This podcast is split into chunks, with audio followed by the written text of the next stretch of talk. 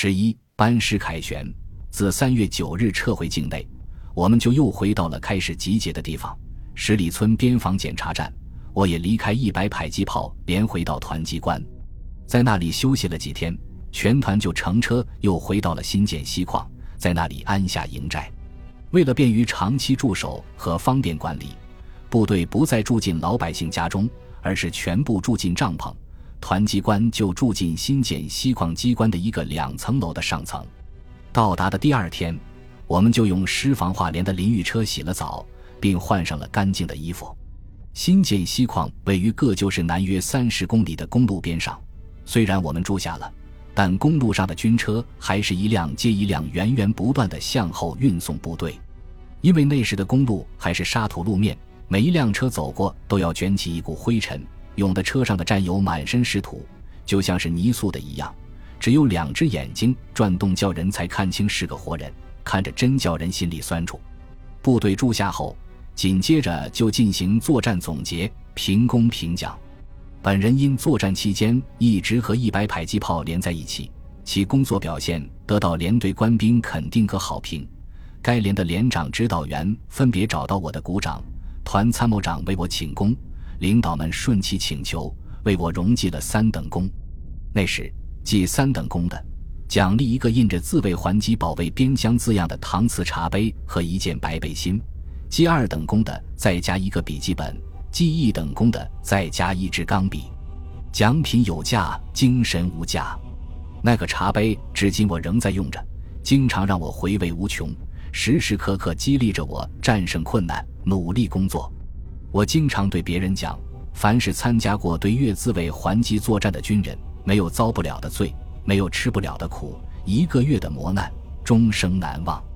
部队在驻地进行休整的同时，多次观看总政歌舞团、杂技团和地方文艺队伍的慰问演出，战争后怕的焦虑得到很大的缓解。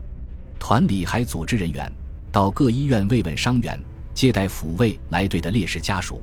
紧接着就又开始了轰轰烈烈的军事训练，一直到五月二日才结束。五月三日，我们全团乘车到了金平县烈士陵园，举行追悼大会。沉痛悼念牺牲的战友，心里那种悲痛之情真是难以表述。安息吧，亲爱的战友，再见了，我的兄弟。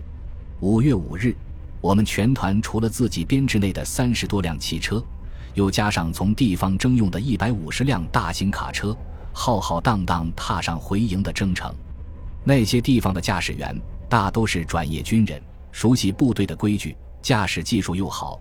与我们配合的相当默契，行车速度也快于来时，仅用了三天的时间就赶到离营房一百公里左右的地方。本来当天晚上是可以赶回营房的，但团首长考虑千万不能在最后的时刻出现问题。另外，那时很多人手里都有子弹、雷管等爆炸品，白天卸车后就可以立即进行点验，可以把所有爆炸品收归库房。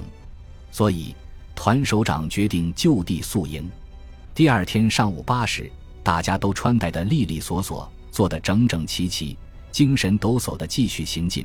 十时左右，到达营房附近的县城，当地的党政领导和白族群众敲锣打鼓，载歌载舞，公路两侧人山人海，热烈欢迎凯旋归来的英雄部队。车队徐徐开进营房，我们这些阔别营房整整五个月。经历了战火的生死考验，劳累的艰难磨练的将士，终于又回到了自己的家。注：在七九年自卫还击作战中，十一军三十一师在丰石方向作战，三十二师在金平方向作战，后又转赴河口方向配合十三军作战。这是当年参战的三十一师某团老兵所写的回忆录，记述了所在部队的参战情况。作者：不凡一九五五。本集播放完毕，感谢您的收听，喜欢请订阅加关注，主页有更多精彩内容。